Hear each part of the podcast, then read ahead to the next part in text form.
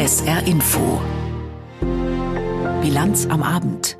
Lieferketten und Blockaden. Die EU schiebt das gemeinsame Lieferkettengesetz auf die lange Bank, weil die FDP es nicht mittragen will. Sonderermittler und Gedächtnislücken, die Diskussion um die geistige Fitness des US-Präsidenten und Krisen und Krisenbewältigung. Die Industrie- und Handelskammer des Saarlandes will ins Straucheln geratenen kleinen Unternehmen helfen. Drei unserer Themen in der kommenden halben Stunde. Mein Name ist Stefan Eising. Schön, dass Sie dabei sind. Die Lieferketten vieler internationaler Konzerne sind lang. So lang und oft undurchsichtig, dass die EU mit einem Gesetz für Transparenz sorgen wollte, damit sichergestellt werden kann, dass zum Beispiel in der Hose, die Sie gerade tragen, keine Kinderarbeit drinsteckt. Fast so lang wie so manche Lieferkette ist der Streit über genau dieses Gesetz. Weil die FDP den Entwurf blockiert hat, geht der Streit jetzt in die Verlängerung. Jakob Mayer berichtet aus Brüssel. Am Schluss war der belgischen EU-Ratspräsidentschaft die Sache dann doch zu unsicher. Sie hat die Abstimmung über den Entwurf für ein europäisches Lieferkettengesetz verschoben. Weil sich Deutschland auf Drängen der FDP enthält, war die nötige Mehrheit im Kreise der 27 EU-Botschafterinnen und Botschafter nicht gewährleistet. Frankreich hat Zustimmung signalisiert, ebenso die Niederlande und Österreich. Jetzt kommt es auf Italien an und das hat Bedenken angemeldet, zusammen mit kleineren Ländern. Am kommenden Mittwoch unternehmen die 27 einen neuen Anlauf Anlauf. Bis dahin sucht die belgische Ratspräsidentschaft nach Kompromisslinien. Die FDP-Europaabgeordnete Svenja Hahn stellt fest, das Lieferkettengesetz in dieser Form ist nicht mehrheitsfähig. Als FDP hatten wir frühzeitig gewarnt. Wir haben viel Kritik aus Reihen des Parlaments, aus anderen Mitgliedsländern gehört. Das ist jetzt die Chance nachzubessern für ein praxisnahes Lieferkettengesetz, das effektiv Menschenrechte und Umwelt schützt und nicht nur neue Bürokratie schafft. Eigentlich gilt die abschließende Abstimmung über EU-Gesetzentwürfe als Formsache. Schließlich hatten sich EU-Parlament und Mitgliedstaaten schon Mitte Dezember grundsätzlich auf den Richtlinienentwurf verständigt. Aber wie beim letztlich beschlossenen Aus für den Verbrennungsmotor versucht die FDP wieder ein auf europäischer Ebene ausgehandeltes Gesetz auf den letzten Metern aufzuhalten. Ungewöhnlich ist auch, dass Bundesjustizminister Marco Buschmann von der FDP seine Bedenken in einem Brief an seine EU-Kollegen begründete. Der SPD-Europaparlamentarier Timo Wölken bescheinigt dem Ampelkoalitionspartner Europa Untauglichkeit. Damit hat die FDP das Lieferkettengesetz zwar zunächst aufgehalten, sie schadet der deutschen Verhandlungsposition in anderen Projekten aber dauerhaft und massiv. Denn man kann sich auf Deutschland nicht mehr verlassen. Mehrheiten werden ohne Deutschland organisiert. Die deutschen Grünen im Europaparlament werfen dem Bundeskanzler von der SPD Führungsschwäche vor. Ihr Sprecher Rasmus Andresen fordert Olaf Scholz auf, sicherzustellen, dass das Gesetz vor der Europawahl mit der deutschen Stimme beschlossen wird. Angelika Niebler, Co-Vorsitzende der CDU-CSU-Gruppe im EU-Parlament, teilt die inhaltlichen Bedenken der FDP. Zu viel Bürokratie, zu hohe Belastungen für den Mittelstand. Aber auch die CSU-Politikerin kritisiert die deutschen Enthaltungen, weil sich die Koalition in Berlin nicht einig ist. Bekannt als German Vote. So kann man in Brüssel einfach keine Politik machen. Das German Vote hat jetzt schon einen ganz schlechten Ruf und wenn wir noch weiter Glaubwürdigkeit und Einfluss in Brüssel verspielen wollen, dann muss die Bundesregierung nur so weitermachen. Der EU-Gesetzentwurf geht über die in Deutschland schon geltende Regelung hinaus, weil er nicht erst Betriebe ab 1000, sondern schon ab 500 Beschäftigte in die Pflicht nimmt, wenn sie einen Jahresumsatz von weltweit über 150 Millionen Euro machen. Sie sollen künftig dafür verantwortlich sein, dass auch ihre Zulieferer Menschenrechte achten und Umweltstandards einhalten halten. Bei Verstößen werden Strafen fällig. Opfer können vor einem europäischen Gericht Entschädigung verlangen. Der Streit über das EU-Lieferkettengesetz geht in die Verlängerung, weil die FDP den Entwurf blockiert. Eine Einigung gibt es dagegen beim Thema schadstoffarme Nutzfahrzeuge, zum Beispiel Lkw. Hier hat sich die FDP am Ende durchgesetzt. Philipp Rost fasst zusammen.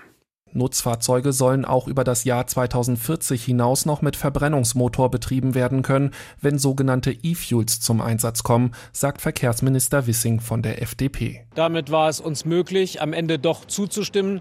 Damit haben wir jetzt eine bessere Regulierung. Ursprünglich sah der Plan der Europäischen Union vor, dass 90 Prozent der Lastwagen in Europa ab 2040 nur noch mit Elektroantrieb oder klimaneutralem Wasserstoff fahren dürfen.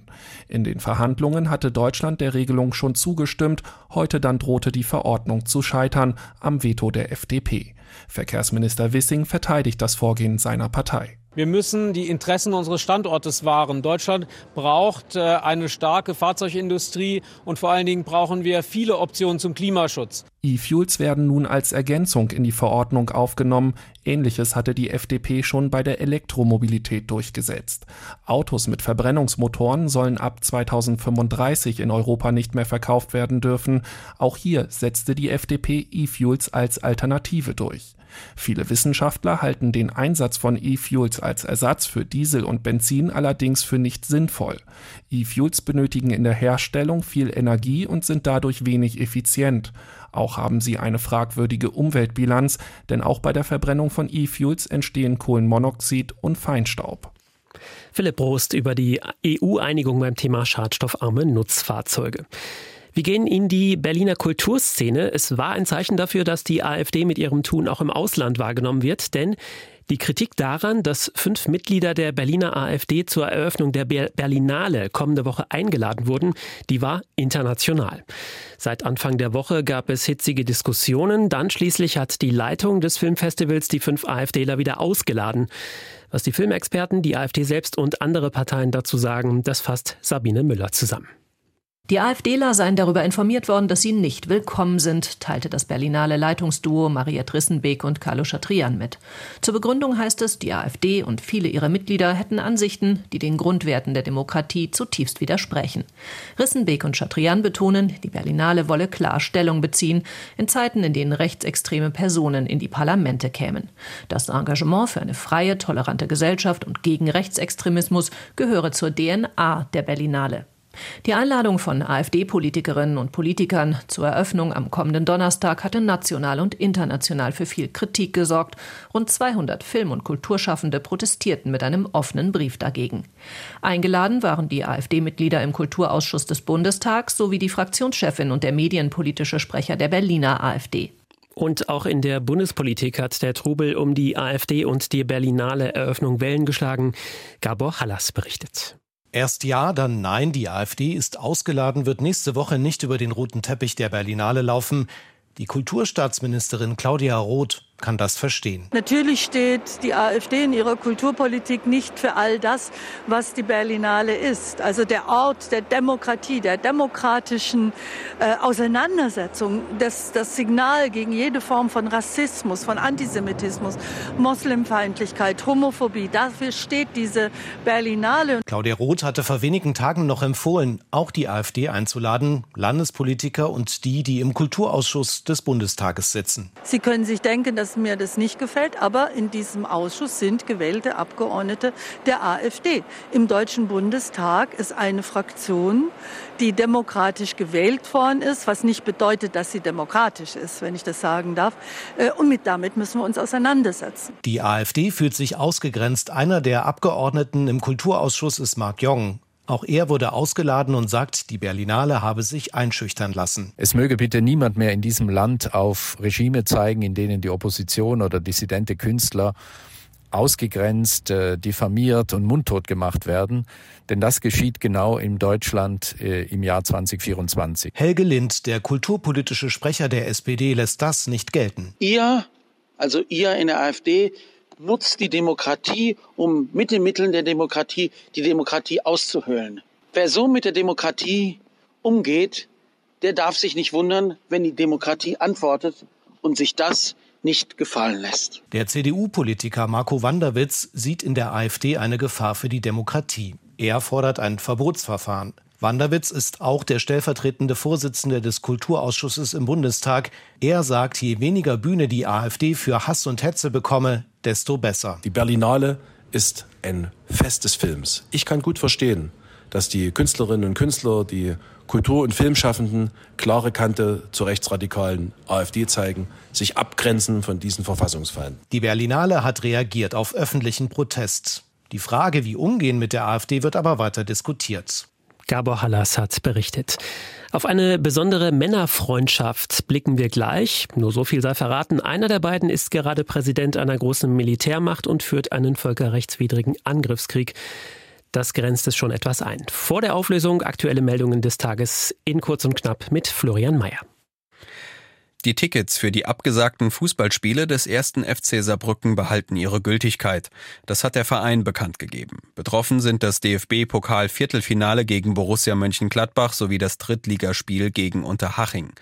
Beide Partien sind vom DFB wegen der Platzverhältnisse im Ludwigsparkstadion abgesagt worden. Nach dem Skelettfund im Saarbrücker Stadtteil St. Anual im vergangenen Sommer ist die Identität des Toten noch nicht geklärt. Wie die Polizei auf SR-Anfrage mitteilte, gibt es noch kein Ergebnis der rechtsmedizinischen Untersuchung zu Alter und möglicher Todesart. Die Knochen waren im vergangenen Juli von Kindern in einem Wald gefunden worden. Unterdessen konnten die Knochen, die Anfang der Woche in einem Wald bei Sulzbach entdeckt wurden, einem vermissten Mann zugeordnet werden. Laut Polizei gibt es keine Hinweise auf ein Fremdverschulden. Bei dem Feuer in Relingen-Siersburg in der Nacht zum 20. Januar geht die Polizei von Brandstiftung aus. Demnach haben die Untersuchungen ergeben, dass zunächst ein geparkter Pkw in der Rathausstraße vorsätzlich in Brand gesetzt worden war. Anschließend griffen die Flammen auf ein Wohnhaus über. Es entstand ein Sachschaden von mehreren hunderttausend Euro. Die Polizei geht davon aus, dass sich der Täter verletzt haben könnte und sucht nun Zeugen. Ein Polizist aus Rheinland-Pfalz ist entlassen worden, weil er 180 Kilogramm Käse gestohlen haben soll. Das hat das Verwaltungsgericht Trier entschieden. Demnach ging es bei dem Disziplinarverfahren um einen Verkehrsunfall mit einem LKW, der mit Käse beladen war. Laut Gericht soll der Polizist einen Mitarbeiter der Bergungsfirma aufgefordert haben, ihm unbeschädigte Pakete auszuhändigen. Demnach hat der Mann durch den Diebstahl in Uniform und mit Dienstwaffe gegen seine Pflichten als Beamter verstoßen. Bereits vor zwei Jahren war der Mann vom Landgericht Frankenthal wegen eines Diebstahls mit Waffen schuldig gesprochen und verwarnt worden. Auf der Liste der Staatschefs, die sich am häufigsten getroffen haben, stehen diese beiden ganz oben, Russlands Präsident Putin und der türkische Präsident Erdogan. Nun wollen sie ihrer Strichliste den 31. Strich seit dem Jahr 2014 hinzufügen. Putin will offenbar in die Türkei reisen. Wann ist unklar, da gibt es viele Spekulationen. Zuletzt war Putin mit seinen Reiseplänen aus nachvollziehbaren Gründen ja etwas vorsichtiger geworden. Über das Wann, das Wie und über die Frage, wie viel Freundschaft da wirklich drinsteckt und wie viel Pragmatismus berichtet Uwe Lüb. Zuletzt fand Russlands Präsident Wladimir Putin Ende Dezember mehr als lobende Worte für seinen türkischen Kollegen Recep Tayyip Erdogan. In seiner Jahrespressekonferenz in Moskau sprach er über den Nahostkrieg, eine, so Putin, große Katastrophe, wie gut, dass Erdogan sich kümmere. Er ist sicherlich einer der politischen Führer der internationalen Gemeinschaft, die dieser Tragödie Aufmerksamkeit schenken, und er tut alles dafür, dass sich die Situation verbessert und Bedingungen für einen langfristigen Frieden geschaffen werden. Es ist offensichtlich, er ist sehr aktiv. Gott segne ihn. Erdogan hatte da längst Position bezogen und die terroristische Hamas als Befreiungsorganisation bezeichnet. Seine Bemühungen um Frieden haben bisher wenig bewirkt. Putins Äußerung zeigt vor allem, dass er es sich mit Erdogan nicht verderben möchte. Auch, dass der Schweden zuletzt die Tür zur NATO geöffnet hat, stört Putin offenbar nicht. Schon als der Widerstand der Türkei dagegen vergangenen Sommer spürbar bröckelte, hieß es aus Moskau betont ruhig, man wisse doch, dass die Türkei in der NATO sei und habe daher damit gerechnet. Putin und Erdogan nützen sich wechselseitig, sagt Ilhan Uzgel dem ARD-Hörfunkstudio Istanbul. Der Politikwissenschaftler ist inzwischen Vizechef der CHP, der größten Oppositionsparteien der Türkei. Sie sprechen hinter verschlossenen Türen, das ist nicht gut, sondern hat sich eher zu einem Verhältnis entwickelt, das auf ihre eigenen Bedürfnisse abgestimmt ist. Sie nehmen sich gegenseitig in Schutz, sie festigen gegenseitig ihre Machtposition. Tatsächlich haben sie sich einiges zu geben. Putin hat Erdogan in dessen Wahlkampf geholfen, indem er Gasrechnungen stundete. Erdogan Erdogan konnte so Wahlgeschenke verteilen. Gas gab es in der Türkei vorübergehend kostenlos. Erdogan freut sich zudem über jährlich Millionen russischer Touristen im Land und über den Bau des Atomkraftwerks Akkuyu durch Russland. Dass Russland es auch betreiben wird und, so befürchtet es die Opposition, auf die Menschen in der Türkei dann hohe Stromrechnungen zukommen, stört ihn offenbar nicht. Putin wiederum war zwar vergrätzt, als der Präsident der Ukraine Zelensky vergangenen Sommer nach seinem Besuch in der Türkei die sogenannten Azov-Kommandeure mit in seine Heimat nahm. Denn Putin hatte angeblich mit Erdogan verabredet, dass die hochrangigen Offiziere der Kämpfe des Stahlwerks Azov-Stahl in Mariupol bis Kriegsende in der Türkei bleiben sollten. Aber auch das hat das Verhältnis zu Erdogan nicht nachhaltig belastet. Der wahre Grund für das Zusammenhalten von Putins Russland und Erdogans Türkei ist nach Ansicht Usgels letztlich ein simpler. Demokratische Länder wollen demokratische Staaten um sich herum haben und autoritäre Länder wollen von autoritären Staaten umgeben sein. Russland ist ja auch mit Ungarns Regierungschef Orban sehr zufrieden und natürlich auch mit Erdogan. Deshalb unterstützt Putin Erdogan, soweit es geht. Umgekehrt unterstützt Erdogan auch Putin. Beharrlich beteiligt sich die Türkei nicht an den Sanktionen gegen Russland wegen des Kriegs in der Ukraine. Bei seinen Bemühungen, das Getreideabkommen für Lieferungen über das Schwarze Meer wiederzubeleben, hat er Russland fest im Blick. Das Land möchte nämlich selbst mehr Getreide auf den Weltmarkt bringen. Doch etwas anderes ist womöglich das Wertvollste, das Erdogan Putin zu geben hat. Wenn der in die Türkei reist, wird er erstmals seit dem russischen Überfall auf die Ukraine vom Staatschef eines NATO-Landes empfangen werden. Ein Beitrag von Uwe Lüb, ARD-Korrespondent in der Türkei. Ein Satz von Olaf Scholz, der mittlerweile als geflügeltes Wort durchgeht. Daran kann ich mich nicht erinnern. Sie erinnern sich vielleicht an eine Hamburger Privatbank, einen Untersuchungsausschuss. Es ist schon wieder so lange her. Das genau gegenteilige Statement kam jetzt von US-Präsident Biden. Mein Gedächtnis ist in Ordnung. Der Hintergrund, die Affäre um falsch verwahrte Dokumente aus seiner Zeit als Vizepräsident unter Barack Obama. Und in dieser Affäre wird Biden nicht angeklagt. Der Bericht eines Sonderermittlers lässt den US-Präsidenten dennoch alles andere als gut aussehen. Aus Washington berichtet Claudia Sache. Präsident Biden sei ein sympathischer, wohlmeinender, älterer Mann mit einem schlechten Gedächtnis, heißt es in dem Abschlussbericht des Sonderermittlers Robert Hur. Biden reagierte zornig auf die Vorwürfe zu seiner geistigen Verfassung. I'm well-meaning and I'm an elderly man and I know what the hell I'm doing. I've been president I put this country back on its feet. Ich bin wohlmeinend, ich bin ein älterer Mann und ich weiß, was zum Teufel ich tue. Ich bin Präsident und habe dieses Land wieder auf die Beine gebracht, so Biden bei einer eilig einberufenen Pressekonferenz. Sein Gedächtnis sei in Ordnung. My memory is not good. My memory is fine. Sonderermittler Robert Hur war von den Republikanern beauftragt worden, Bidens Umgang mit vertraulichen Regierungsdokumenten zu untersuchen. Biden hatte Geheimakten, die eigentlich ins Nationalarchiv gehören, in seinen Privaträumen gelagert. Der Sonderermittler kam zu dem Schluss, dass eine Anklage nicht gerechtfertigt sei. The bottom line is the matter is now closed.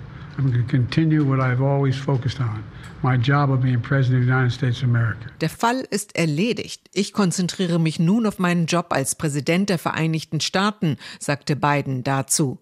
Allerdings nutzte Robert Hur die Gelegenheit, kein gutes Haar an Joe Biden zu lassen. So schrieb er in dem Bericht, bei den Befragungen im Oktober 2023 sei Bidens Erinnerungsvermögen schlecht gewesen. Er habe zum Beispiel nicht mehr gewusst, wann genau er Vizepräsident war und wann sein Sohn Bo gestorben ist.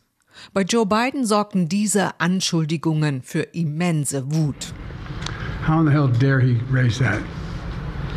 Frankly, when I was asked the question, I thought to myself, wasn't any of their damn business. Wie zum Teufel wagte es, das anzubringen? Das ging sie überhaupt nichts an, so Biden. Bei einer Zusatzfrage der Journalisten zur Situation in Gaza unterlief dem Präsidenten dann allerdings wieder einmal ein Fehler. Er bezeichnete den ägyptischen Präsidenten Abdel Fattah al-Sisi als mexikanischen Präsidenten. The President of Mexico, al-Sisi, did not want to open up the gate to allow humanitarian material to get in. Namensverwechslungen kommen bei dem 81-jährigen Biden häufiger vor. Zuletzt verwechselte er Helmut Kohl mit Angela Merkel und den verstorbenen Mitterrand mit dem amtierenden französischen Präsidenten Macron. Für die Republikaner, allen voran Donald Trump, dürfte der kritische Abschlussbericht und der Schnitzer bei der Pressekonferenz willkommene Munition im Wahlkampf sein. Der demokratische Kongressabgeordnete Daniel Goldman wertete die Bemerkungen über den geistigen Zustand Bidens jedoch als politisch motiviert und nahm den Präsidenten auf CNN in Schutz. Das war extrem unnötig und einfach nur ein politischer Angriff mitten in einem Wahljahr. Der Sonderermittler war von den Republikanern beauftragt und wollte nur sicher sein, dass er einen Treffer landet. Bidens mentale und körperliche Fitness ist immer wieder Thema im US-Wahlkampf. Laut Umfragen empfinden gut drei Viertel aller Amerikanerinnen und Amerikaner Bidens hohes Alter als Problem. Claudia Sarre hat aus den USA berichtet und da bleiben wir jetzt auch. Denn es gilt dort nur noch ein paar Mal schlafen, dann steigt das größte Sportereignis der Welt. Also aus US-amerikanischer Sicht jedenfalls. Der Super Bowl, also das Finalspiel der Nationalen Football-Liga der USA. In der Nacht auf Montag unserer Zeit treffen die Kansas City Chiefs auf die San Francisco 49ers. Und wer da schon mal zugeguckt hat, der weiß, dass beim Super Bowl das Drumherum fast mehr zählt als das Spiel selbst. Die Amerikaner können nun einmal Show und für viele ist dementsprechend die Halbzeitshow der eigentliche Höhepunkt. Aber es ist auch Wahljahr in den USA. Und so hat dieser Super Bowl jetzt auch seine eigene politische Verschwörungserzählung. Katrin Brandt berichtet. Michael und Lisa lachen sich kaputt. Der Super Bowl manipuliert, damit die Kansas City Chiefs gewinnen und Popkönigin Taylor Swift ihre Unterstützung für Präsident Joe Biden verkünden kann. Wir sind sehr politische Menschen. Das ist das Dümmste, was ich je gehört habe. So viel Arbeit für so eine Kleinigkeit, die sowieso niemandem nützen würde. Und überhaupt, die, die sie am meisten lieben, sind noch nicht wahlberechtigt. Michael und Lisa leben beide in Los Angeles und lassen sich an diesem Abend wie tausende andere Fans durch die Stadt treiben. Ihre Mannschaft sind die Kansas City Chiefs. Michael trägt die Nummer 87 von Travis Kelsey. Das ist der Freund von Taylor Swift. Und Michael hat auch keinen Zweifel daran, dass die Beziehung der beiden echt ist. She's hanging out with his with Mahomes, his wife, and kissing his mom, and so it's definitely for real. Swift hängt mit der Frau von Quarterback Mahomes rum und küsst seine Mutter. Das ist echt, sagt er. Andere sind sich da nicht so sicher. Seit in diesem Herbst Stück für Stück bekannt wurde, dass die Sängerin und der Footballspieler ein Paar sind, schießen Spekulationen und Gerüchte ins Kraut. Das sei doch alles nur ein Werbegag, um Travis Kelsey besser zu vermarkten, meint 49ers-Fan Steven aus Phoenix, Arizona. Kaum hatte Kelsey sich mit ihr zusammengetan, hat er begonnen, Werbeverträge zu bekommen, meint Steven. Tatsächlich war Travis Kelsey auch vorher schon bei Firmen unter Vertrag. Er ist witzig, sieht gut aus und ist populär, das zieht. Aber stimmt, in den vergangenen Monaten hat die Zahl seiner Spots deutlich zugenommen. Was konservative Fans und TV-Kommentatoren ihm übel nehmen, ist seine Werbung für Pfizer und fürs Impfen, die ihm angeblich 20 Millionen Dollar eingebracht hat. This relationship was engineered in a lab. And Taylor's boyfriend sponsored by Pfizer. It is a match made in corporate heaven. Diese Beziehung sei in einem Labor fabriziert worden, behauptet Jesse Waters, Starmoderator bei Fox News. Ihr Freund Travis Kelsey wird unterstützt von Pfizer. Das sei eine Verbindung, die im Firmenhimmel gemacht worden sei. Kollege Sean Hannity fragte sich, ob Taylor sich bewusst sei, dass der Typ, den sie unterstützen soll, ein stolperndes, nuschelndes Elend sei. Does Taylor realize the guy that they want her to endorse is a kind of stumbling, bumbling mess? Wahr ist, dass Taylor Swift, wie viele Künstler, im liberalen Lager zu Hause ist. Sie steht hinter der LGBTQ-Bewegung und setzt auf Frauensolidarität. Sie hat 2020, kurz vor der Wahl, öffentlich Joe Biden unterstützt. Und, so berichten US-Medien, Joe Biden hat wohl tatsächlich Interesse daran, ihre Stimme im Wahlkampf zu nutzen. Aber ein Geheimplot rund um den Super Bowl, das kommt N, einem Chiefs-Fan aus Las Vegas, doch sehr gewagt vor. Das ist nicht manipuliert. Ich habe mir Sorgen um Quarterback Patrick Mahomes gemacht. Er hat sich durch die Buffalo Bills und die Ravens gekämpft und sie haben definitiv ihren Platz verdient. Und Lisa hat jetzt auch genug von dem Thema. Schön, dass Swift da ist, sagt sie, aber jetzt geht es um Mahomes und Kelsey und nicht um sie. You know, it's great that she's there, wonderful, but it's more about Mahomes and Kelsey than it is about Taylor Swift. Vor der US-Wahl kommt der Super Bowl in einigen Köpfen, hängt beides zusammen. Katrin Brandt aus den USA berichtet. Wenn man in eine Krise gerät, und damit kommen wir zum nächsten Thema, ist das Schwierigste oft, sich einzugestehen und zu akzeptieren, dass man Hilfe braucht. Das gilt für persönliche, persönliche Krisen, aber auch für wirtschaftliche. Wer schon mal ein kleines oder mittelständisches Unternehmen gegründet und geführt hat, der kennt die Sorge, die immer mitschwingt, denn es geht schließlich nicht nur um die Existenz des Unternehmens, sondern die eigene Existenz und die der Belegschaft hängt automatisch mit dran. Hilfe kann man in die, kann in diesem Fall zum Beispiel von der Industrie- und Handelskammer im Saarland kommen.